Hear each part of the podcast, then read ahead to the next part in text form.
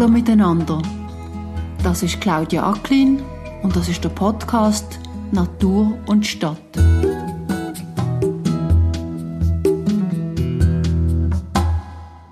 Jetzt hat sie einen Parkplatz aufgehoben, haben Sie gesagt. Ja, man hat Parkplätze aufgehoben.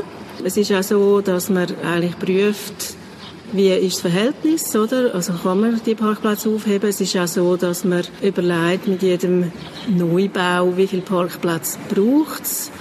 Und eigentlich muss man die heute auf dem privaten Grund zur Verfügung stellen und realisieren und nicht mehr auf dem öffentlichen Grund. Der öffentliche Grund ist eigentlich zu kostbar und man sollte den eigentlich im Sinne vom allgemeinen Interesse nutzen.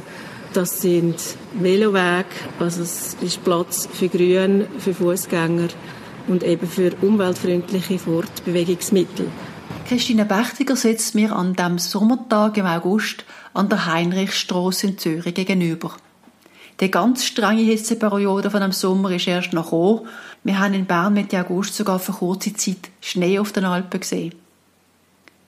Wie wir gerade gehört haben, haben an der Heinrichstraße genau überlegt, wie viele Parkplätze überhaupt nötig sind und wie viel man lieber für Bäume einsetzt.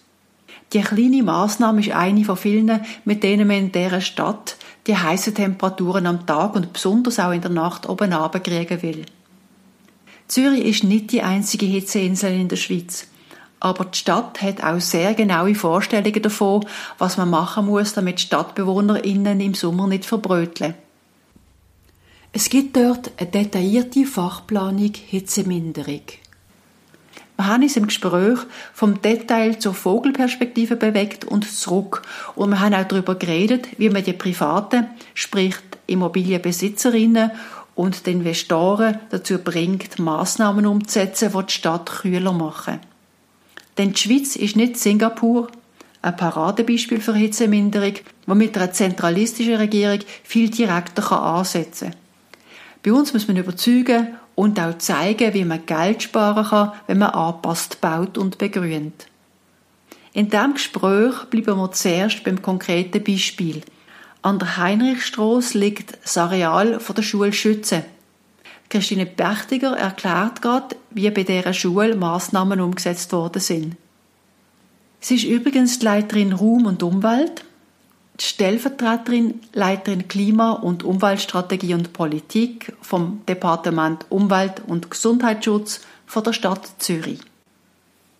Also man hat da einen Erweiterungsbau gemacht, das heißt, man hat das bestehende Gebäude erweitert. Man hat den Bau sehr kompakt gemacht, damit man eben viel Freifläche im Umfeld kann erhalten und da sieht man jetzt sehr schön, was man mit dieser Freifläche oder mit dem Umschwung von dem Gebäude gemacht hat. Man hat viel Bereich entsiegelt, was man hat können entsiegelt. Man hat auch begrünt, also man hat auch geschaut, dass man Begrünung hat, die verdunstungsaktiv ist. Und man hat auch mit verschiedenen Flächen geschafft. Man hat dort eine grosse Wiese, die gleichzeitig auch für ähm, Freizeitnutzung und aber auch Schulsport dient. Und man hat einen Spielbereich, der auch entsiegelt ist, wo man mit grossen Steinen eigentlich eine Chaussierung gemacht hat, die auch versickerungsfähig ist.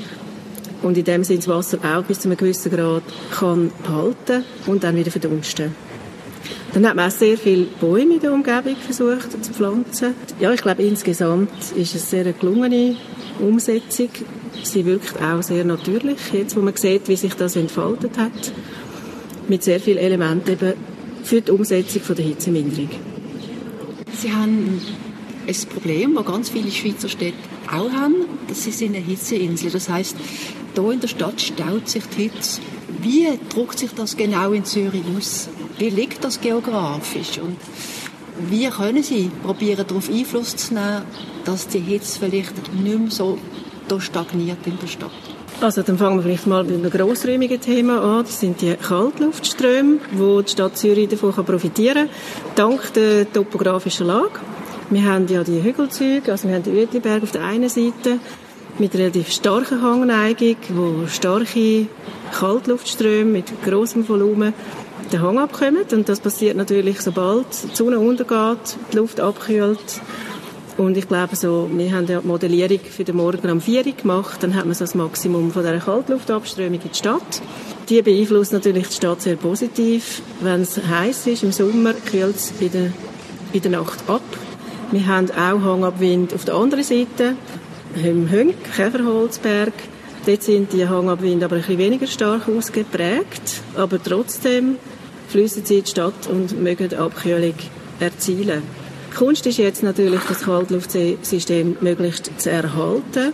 Damit das gelingt, versucht man, die Ränder möglichst durchlässig zu gestalten. Das heißt, man schaut, dass man zum Beispiel Gebäudeabstände kann erhalten oder auch bei Neubauten realisieren, wo eben ermöglichen, dass die Kaltluft weiterhin ins Stadtgebiet eindringen kann. See, was spielt für eine Rolle? Das ist so eine, ähm, eine große Fläche, die Feuchtigkeit abgibt. Ja, der See, der hat natürlich eine gewisse äh, Verdunstung, ja, von der, vom Wasser, bringt aber vor allem eine Erholung am Tag und eine Abkühlung am Tag, wenn man ihn nämlich auch nutzt zum Baden. In der Nacht ist er leider eher ein Wärmespeicher, da geht er nämlich die Wärme ab. Und somit ist im Sommer für die Nacht eigentlich nicht so ein Vorteil. Er tut die Hitzeinsel eher verstärken. Was aber der See natürlich auch noch macht, das ist ein Landauf- Landabwind vom See, den wir haben. Da profitiert natürlich das Gebiet um den See auch ein Stück weit. Also wenn ich das richtig verstanden habe, funktionieren die Hügel auf den beiden Seiten eher als Kaltluftzulieferer als der See. Es gibt zwar dort ein bisschen, auch ein bisschen Luft hin und her, aber nicht unbedingt so prägnant, dass es Stadt wird. Richtig, und vor allem der Sebluftaustausch ist dann nicht unbedingt viel kühler als das, was wir jetzt von den Hügelzeugen haben. Das ist wirklich Kaltluft. Die topografische Lage bringt viel mehr jetzt als der See. Vor allem, eben, wir sehen ja den Unterschied dann vor allem in der Nacht. Also die Hitzeinseln sind ja vor allem in der Nacht ausgeprägt. Am Tag sind sie gar nicht so ausgeprägt. Und die Hitzeinseln in der Nacht, die entstehen ja vor allem, weil sich die Wärme speichert in den Oberflächen, also in den Gebäudeoberflächen. Und das gibt dann in der Nacht eigentlich die Hitze, oder? weil die Wärme wieder abgegeben wird an die Umgebungsluft.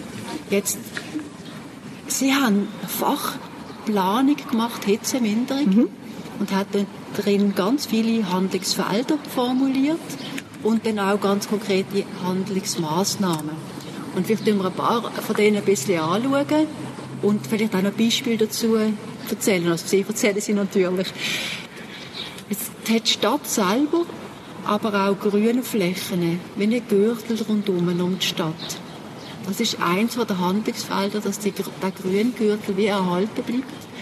Muss man dort aktiv etwas machen, damit das so bleibt und dass er seine Rolle kann haben Nein, dort muss man eigentlich äh, nicht viel machen. Die äh, Gebiete sind zoniert in der Freihaltezone, also heisst man keine Bauzone dort. Und von dem her bleibt das so frei und man wird das auch so behalten. Die Stadt hat ja die kommunale Richtplanung erneuert kürzlich und das Volk hat denen zugestimmt, sehr erfreulich. Und in dieser kommunalen Richtplanung hat man eigentlich auch dieser Freihaltung ja weiterhin zugestimmt. Es ist auch nie geplant gewesen, dass man dort eine Bauzone machen weil die Stadt Zürich hat eigentlich genug Reserven die sie kann nutzen kann, um die Vorgaben vom Kanton, nämlich etwa rund 100'000 mehr Menschen anzusiedeln, zu erfüllen. Es soll noch wachsen, die Stadt. Das heisst, es braucht dafür auch mehr Gebäude. Also Leute wollen nicht mehr wohnen, wollen nicht mehr arbeiten. Wenn jetzt sagen wir mal jemand kommt und er will da hinten noch eine neue Siedlung machen, was würde Sie dem Immobilieninvestor bzw. dem Bauherr sagen? Gut, also die Fachplanung Hitzeminderung ist ja schon auch für die Privaten und auch für Planende und Bauende, wo die Privaten ja engagieren in der Regel für größere Projekte. Und dort hat sie einfach empfehlenden Charakter. Man hat die Empfehlungen, die wir hier haben, auch in einem Online-Stadtklimatool zur Verfügung gestellt. Das Gebiet der Stadt ist dort integriert und man kann das im Prinzip abrufen. Das heißt, man kann dort seine Adressen eingeben, wo man sieht dann, in was für einem Gebiet bin ich? Ist das stark wärmebelastet? Ja, nein. Und was sind Handlungsempfehlungen für die Reduktion der Hitzeinseln, Effekt am Tag und aber auch in der Nacht? Und im Prinzip, wenn man dort sieht, was empfohlen ist, kann man das nachher vertiefen und man findet eigentlich die Handlungsempfehlungen in, dieser Fachplanung Hitzeminderung. Und es gibt natürlich auch weitergehende Grundlagen, die weit über das ausgehen. Und mich dunkt es auch, wir haben ja viele Sensibilisierungsmaßnahmen gemacht, wir haben Fachzeitschriften finanziert und mich dunkt Planende und Baufachleute sind eigentlich recht gut sensibilisiert. Das heißt, man findet auch Fachleute, wenn man ein Projekt plant, die einem da gut können unterstützen können. Da muss ich vielleicht aber auch noch sagen vorher, es gibt schon gewisse Vorschriften in der heutigen Bau- und Zonenordnung, die sie erfüllen müssen. Wie zum Beispiel, wenn es Flachdach ist, haben sie Verpflichtung, das Dach zu begrünen. Es gibt auch Verpflichtungen, gewisse Bereiche vom Gebäudeumschwung entsiegelt zu lassen. Da gibt es auch eine Flächenvorgabe. Das heißt, man hat nicht nichts heute, aber es gibt zum Beispiel vielleicht wenig Anforderungen, wie die Qualitäten zum Beispiel sein oder? Ja, ich meine, letztlich ist es eigentlich auch im Interesse vom Eigentümer selber, dass er das Gebäude auch klimaanpasst gut plant, weil ja, es erhöht die Qualität für die Bewohnenden oder die Mietenden und letztlich der Gebäudewert insgesamt.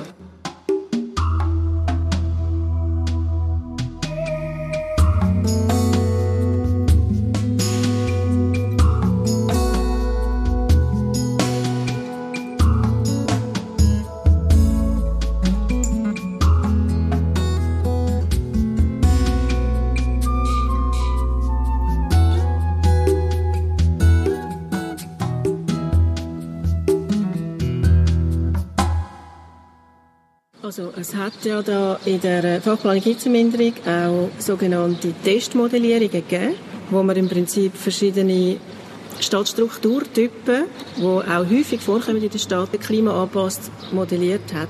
Also das heisst, man hat es nicht real umgesetzt, aber man hat es modelliert und hat dort im Prinzip geschaut, was hat es für einen Effekt auf Temperatur und tatsächlich hat man dann auch aufgrund von diesen elf Modellierungen eine Abschätzung gemacht, was ist die hitzemindernde Wirkung. Und es gibt so eine Rangliste von diesen Handlungsansätzen da rein für den Tag.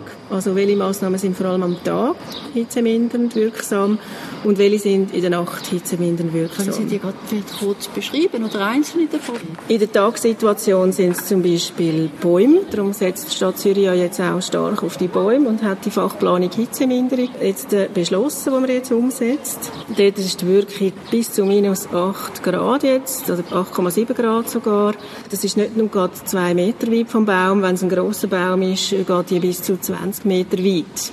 Also ein Baum ist wirklich sehr hitzemindernd wirksam. Dann haben wir zum Beispiel auch noch die Fassadenbegrünung. Die hat eine Wirkung da jetzt von minus 6,6 Grad am Tag. Also das ist immer noch erheblich, oder?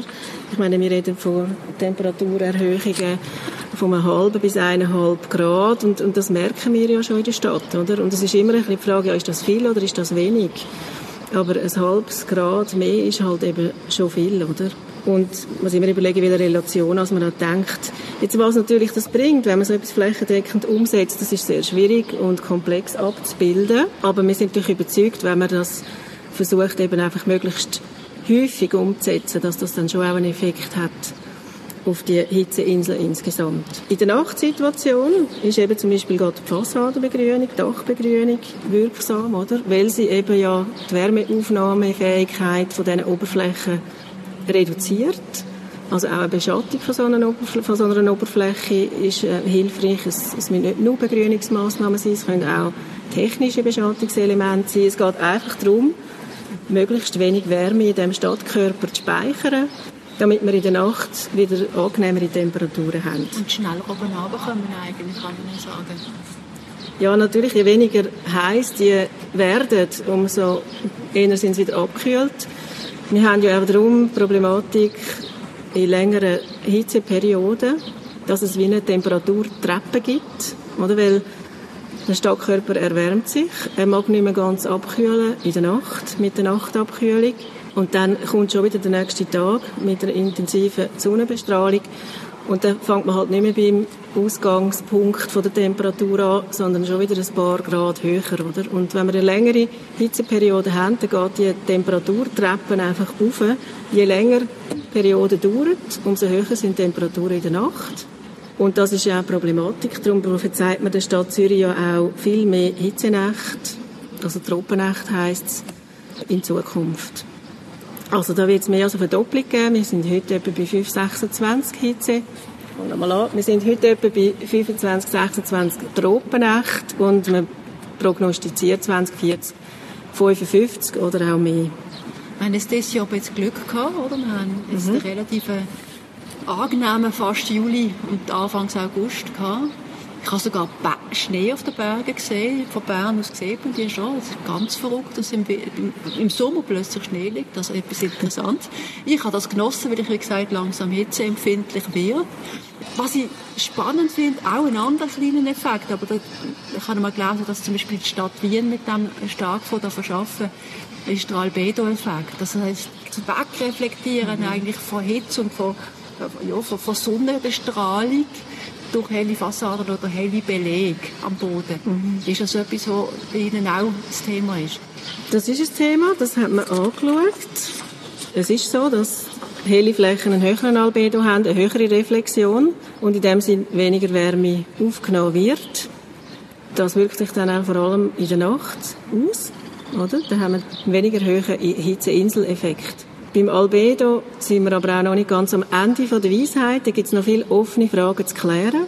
Es ist auch bekannt, man hat bei hellen Oberflächen einen, einen Blendeffekt, den man muss anschauen muss. Und es gibt auch Hinweise, dass die Strahlung dann höher ist. Das heißt, wenn man höhere Albedo-Effekt hat in einem Bereich, wo sich viele Leute aufhalten am Tag, kann es auch zu einer höheren PET-Belastung äh, führen. Also PET, das ist die physiologisch äquivalente Temperatur. Das ist die Temperatur, die man als Mensch empfindet. Da sind nicht nur Temperatur, sondern auch Feuchtigkeit oder eben Strahlungsaspekte drin integriert. Und dort, denke ich, muss man noch ein paar Fragen klären. Ob, eine Balance finden, oder? Ja, ob helle Oberflächen wirklich überall sinnvoll sind. Und dort muss man wirklich äh, überlegen, was haben wir für Nutzungen in diesem Umgebungsraum und das muss man einmal genauer anschauen. Ich habe gesehen, Sie wollen auch Wasseroberflächen noch besser nutzen in der Stadt. Habe ich das richtig? Gut, das ist etwas, was die Stadt eigentlich schon lange anstrebt. Das ist einfach dort, wo sie die Möglichkeit hat, Bech freizulegen. Dort äh, macht sie das und ich glaube, dort hat man das Potenzial schon recht gut ausgeschöpft. Das hat man schon früher angefangen zu machen. Das ist das Bachkonzept wo Entsorgung und Recycling umgesetzt hat und eigentlich weitgehend umgesetzt ist. Das heißt, man hat ganz viel Bech gewonnen und hat sich zurückholen in die Zeitlich. Der kühlende Effekt, ja, er wird irgendwo sein, aber dazu haben wir jetzt keine Modellierungen gemacht. Was wir natürlich in Zukunft probieren ist, das Regenwasser länger im Stadtraum behalten. Entweder man lässt es versickern ins Grundwasser, aber dort sind natürlich die Möglichkeiten sehr eingeschränkt im Stadtgebiet. Wir haben an vielen Orten sehr verdichteten Untergrund. Aber man kann natürlich das Regenwasser länger behalten. Entweder man führt es der Begrünung zu, die wir haben, oder man speichert es einfach länger im Boden. Da dazu hat man eben chaussierte Flächen, wie da. Äh, man hat entsiegelte Flächen, wo man es behalten kann. Es gibt auch Retentionsbecken. Das, das kann man auch auf dem Privatgrund äh, realisieren, um das Wasser eben sammeln und dort wieder verdunsten lassen. Und es gibt auch einen Regenwasserfachplan für den Siedlungsraum, den wir jetzt neu entwickelt, wo wir eigentlich die Potenzial noch weitergehend prüfen und ausschöpfen. Wenn ich Ihnen zulasse, dann höre ich wirklich so, also die ganze Stadt Zürich hat mit, dem, mit dieser Fachplanung so eine richtige Vogelperspektive machen. Oder? Und sie tut sehr ganz große Themen anschaut. Wir haben es vorhin gehört, Kaltluft, wie kommt die rein, wie bleibt sie da, wie, wie tut man Private motivieren, dass sie mitziehen. Es gibt ganz viele Ebenen in diesem Bericht. Die Frage ist ein bisschen, was kann die Stadt mit ihren eigenen Flächen machen im Vergleich zu dem, was Privaten gehört? Ist, ist da eine Balance, was möglich ist bei den Privaten und bei, bei, bei der Stadt, oder ist das sehr stark unbalanciert? Also wenn man jetzt natürlich die bebaute Zone anschaut, oder? Also wo man wirklich Bauten drauf hat. Nicht Verkehrsfläche, nicht Waldfläche, oder? Dort muss man sagen, hat die Stadt einen kleinen Anteil, was sie selber besitzt. Dann ist immer noch der grösste Anteil gehört Privaten, oder? Und von dem her sind wir natürlich angewiesen darauf. Also es ist sehr wichtig, dass die Privaten auch Anpassungsmaßnahmen machen und hitzemindernde Maßnahmen umsetzen. Sowohl im Bestand, wie auch natürlich, wenn sie Bauten ersetzen und neu planen.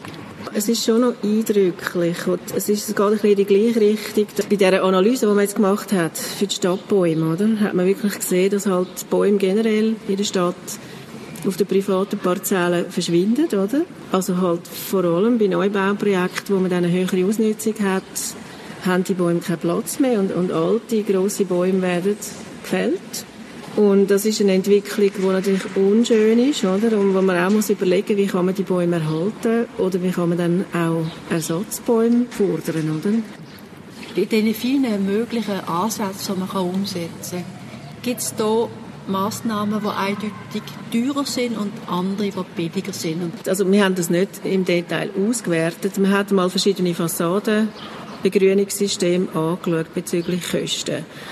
Es ist klar, technisch aufwendige Lösungen sind in der Regel wahrscheinlich kostspieliger als einfache. Also eine bodengebundene Begrünung ist wahrscheinlich wesentlich günstiger als eine fassadengebundene Begrünung, wo man dann auch vielleicht noch mal künstlich bewässern aber jetzt nur die Kosten sollte man auch nicht anschauen, man sollte ja auch die Wirkung anschauen, oder? wo dann auch wieder eigentlich dem Gebäudebesitzer zugutekommt.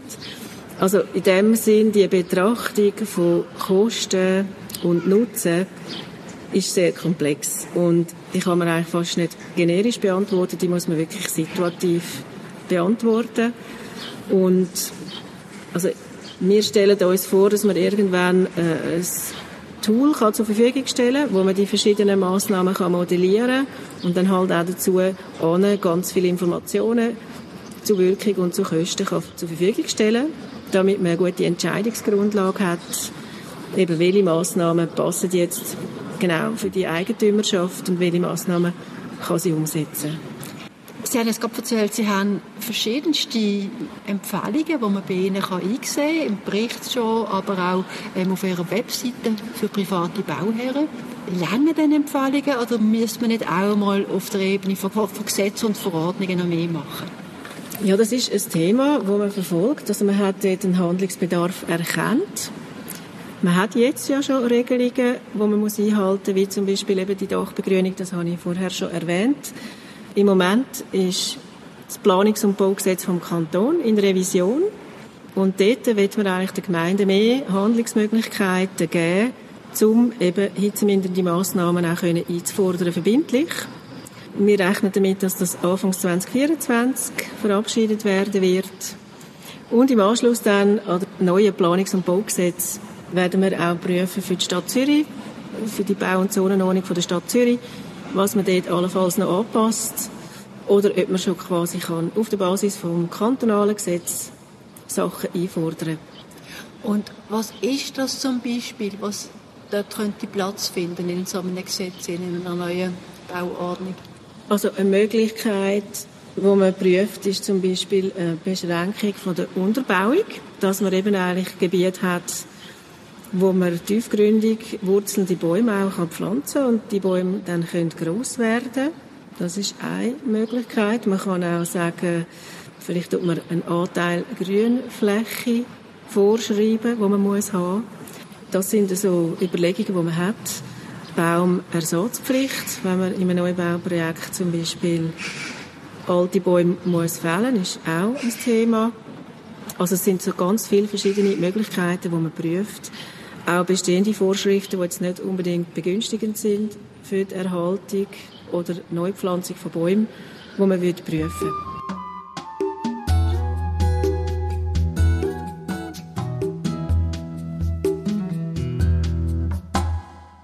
Moment haben wir vieles auf Papier und man ist eigentlich sehr angewiesen, dass man bei den Planenden und Bauenden eigentlich das Fachwissen kann etablieren oder? Und entsprechende Tools zur Verfügung stellen. Es gibt Tools, aber es gibt sehr viele verschiedene Tools und jedes Tool hat eben so ein bisschen seine Vor- und Nachteile. Und wir empfehlen jetzt noch keins, also in dem Sinn. Und wir sagen einfach, Sie sollen die Empfehlungen aus der Fachplanung Hitzeminderung prüfen und so wie es möglich ist, umsetzen. Ich hatte eben auch gehört, dass sie sogar Beratung zur Verfügung stellen in diesem konkreten Fall. Also da hat es Fachleute, die dann nachher gehen, gehen helfen. Was muss da oben sein, ähm, wie man Neophyten verhindern und so weiter. Ich will es trotzdem noch kurz ansprechen, obwohl das jetzt in ihrer Vogelperspektive vielleicht nicht unbedingt das Zentrum ist. Aber einzelne Bürger und Bürgerinnen haben vielleicht kleine Möglichkeiten mit ihren Balkon zum Beispiel. Oder indem sie vielleicht beim Hausverwalter gehen, gehen stürmen und sagen, machen da unten doch endlich mal eine Blumenwiese anstatt einen Standardrasen. Also es gibt so kleine, sagen wir mal, Momente, wo man einen individuellen Beitrag leisten kann. Können Sie da mithelfen? Sie haben einmal gesagt, Sie haben, glaube ein Förderinstrument, aber das ist durch Hauseigentümer. Ja, das ist richtig, aber das ist dort, also es ist sehr wichtig und auch einmal erwähnenswert. Es gibt ein Förderprogramm, das heißt mehr als grün. Das ist eigentlich für Biodiversitätsförderung, aber Biodiversitätsförderung hat ja auch einen Effekt in der Regel auf Hitzeminderung. Also auch dort ähm, hat man Bereiche entsiegelt und anders begrünt, als sie vorher begrünt sind.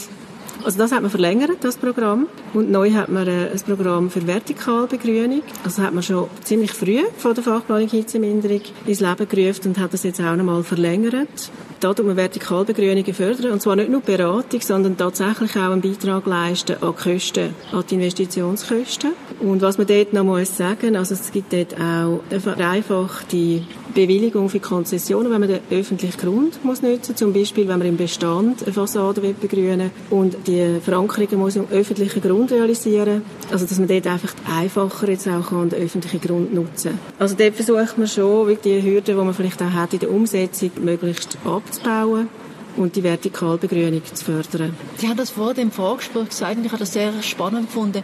Alle relevanten städtischen Abteilungen können vermehrt von Fachleute einstellen, die Spezialwissen haben im Bereich von der Hitzeminderung oder von der Biodiversitätsförderung. Das ist im Grunde genommen fast die beste Strategie, die man machen kann, weil das, da hat man in den einzelnen Abteilungen sensibilisierte Leute, die genau auf so Sachen dann aufmerksam werden, dass gewisse Verordnungen sich gegenseitig widersprechen. Machen Sie da gute Erfahrungen mit Ihren Neuzugängen, die mit dem Spezialwissen kommen? Ich kann nicht für die anderen Dienstabteilungen reden. Für Ihre eigene?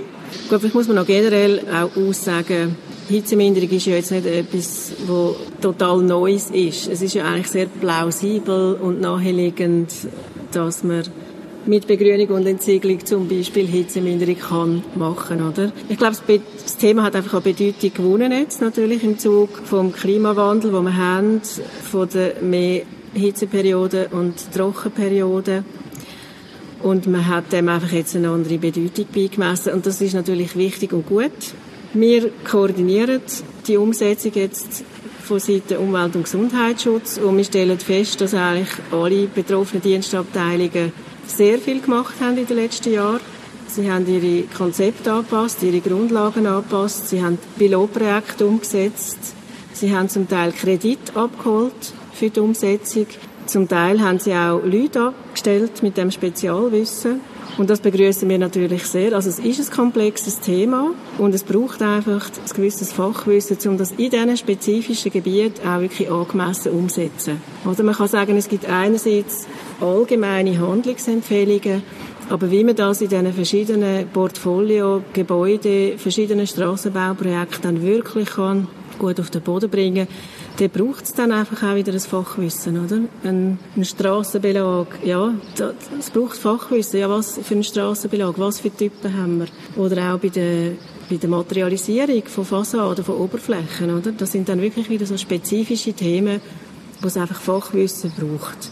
Die Fachplanung Hitzeminderung, die ist 2020 vom Stadtrat bewilligt worden.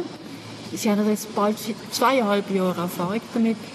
Sie haben gerade schon gesagt, es kommt viel ins Rollen. Es ist vorher schon etwas ins Rollen gekommen, aber es wird jetzt eigentlich ein bisschen dichter. Man hat sogar in Anführungszeichen ein Regelwerk dazu.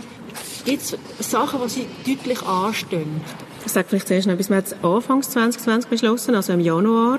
Und wir sind jetzt dann bald 2023, also wir sind jetzt vier Jahre eigentlich in der Umsetzung. Wir schließen die erste Phase ab. Herausforderungen gibt es ganz viel. Also zu erwähnen ist sich die Interessensabwägung, die es braucht für verschiedene Bedürfnisse, die man hat. Oder? Ja, man hat mehr Grün, man hat weniger einfache Oberflächengestaltung, jetzt auch im öffentlichen Raum. Also man hat verschiedene Interessen, denen muss man gerecht werden. Oder? Man hat jetzt gerade in der Oberflächengestaltung nicht nur Begrünungsinteressen, sondern auch Interessen für Behindertengerechtigkeit, behindernisfreie Gestaltung, oder? wo man natürlich mit chaussierten Flächen, mit Kiesflächen, mit, mit Abständen oder Vor- und Rücksprüngen, die man hat, nicht ganz sichergestellt werden kann. Man muss auch Zufahrten sicherstellen und, und, und. Also man ist da nicht völlig frei natürlich in diesen Oberflächengestaltungen. Es gibt auch Normen, die man muss einhalten muss. Äh, man muss die Signalisierung sehen, beispielsweise auf der Straße. Also es könnten auch nicht so helle Oberflächen sein, dass man Signalisierung gar nicht mehr gut sieht und und und. Der Blendeffekt ist auch ein Thema. Aber was vor allem eine grosse Herausforderung ist, wenn man jetzt sagt, Bäume sind etwas ganz Wichtiges und die will man fördern, dann ist es der Untergrund, wo einfach häufig auch schon viele Interessen daran gestellt werden. Wir haben natürlich Fernwärmeleitungen, wir haben Kanalisation, wir haben Wasserleitungen, wir haben sehr viel Infrastruktur im Untergrund und wir haben nicht überall Platz für die Bäume und die Bäume brauchen mehr Platz, wenn man sie lang können wachsen und auch zu einer grossen Kronenfläche kommen. Die brauchen wesentlich mehr Platz im Untergrund und das ist sicher eine der grossen Herausforderungen. Dort, wo man zumindest Tiefe hat, kann man sie ja dann vielleicht gleich pflanzen. Da kommt es einfach darauf an, wie viele Kosten man akzeptieren, oder? Also sagen wir jetzt einmal, man hat eine Fernwärmeleitung und man muss die um einen Baum konzipieren. Kann man sich ja vorstellen, ist das halt kostspieliger, als wenn man die gerade kann durchziehen kann. Das sind so Fragen, die sich stellen. Und dann haben wir aber auch das Problem, dass wir zum Teil eine Tiefe gar nicht haben. Also beispielsweise, dass viele von den Gebäudeparzellen Bauten im Untergrund haben, also Tiefgaragen, wo man kann praktisch bis zu der Baulinie umsetzen. Also im Untergrund hat man keine Beschränkungen bisher. Und das führt natürlich dazu, dass man am Schluss dann vielleicht mit einem halben Meter Humus über der Tiefgarage natürlich keine grosse Bäume kann pflanzen kann. Wenn Sie jetzt in Zukunft denken, einen Zauberstab hätten, wenn Sie da schwingen, was würde Sie, wie würde die Stadt in 20 Jahren aussehen? Gut, wenn ich den Zauberstab, den Zauberstab könnte schwingen, äh, dann würde ich mir viel mehr Grün wünschen. Ich würde mir viel natürlichere Umgebung wünschen, mit viel mehr Synergien zu der Natur. Ich finde, wir haben heute sehr technische Umgebung, sehr stark geprägt von künstlichen Untergründen und Oberflächen. Ja, ich würde mir tatsächlich viel mehr Symbiose mit der Natur wünschen in dieser Stadt. Und das würde bedeuten, dass man auch andere Oberflächen hat. Auch die Oberflächen sollten können in Symbiose gehen mit der Natur. Es gibt auch so Versuche mit Pilz, Flechten, Moos und, und das finde ich total attraktive Vorstellung. Und das hat natürlich dann auch Konsequenz, dass man auch Wasser anders muss denken, dass auch das Wasser viel mehr wieder Gegenstand wird von dieser Stadt, wo man nicht einfach abführt, sondern wo soll können zirkulieren, ganz viel verschiedene Wege sich können suchen in dieser Stadt. Das reden wir vom Regenwasser, wir reden aber auch vielleicht, dass man das Schmutzwasser anders muss nutzen. Das heißt, es gibt Grauwassernutzung auch mehr. Heute haben wir das noch gar nicht, oder? Und ich glaube auch im Wasserschloss Schweiz wird man nicht um die Frage herumkommen, dass man auch Grauwasser nutzt. Ja, und generell, ich wünsche mir einfach eine viel grünere Stadt. Und zwar am Boden und an der Wand, dass man dort auch wieder einen Weg findet, enger mit der Natur zusammenzuleben. Auch mit den Tieren, die wieder mehr werden in die Stadt kommen, auch mit den Insekten. Das, das wäre mein Wunschbild.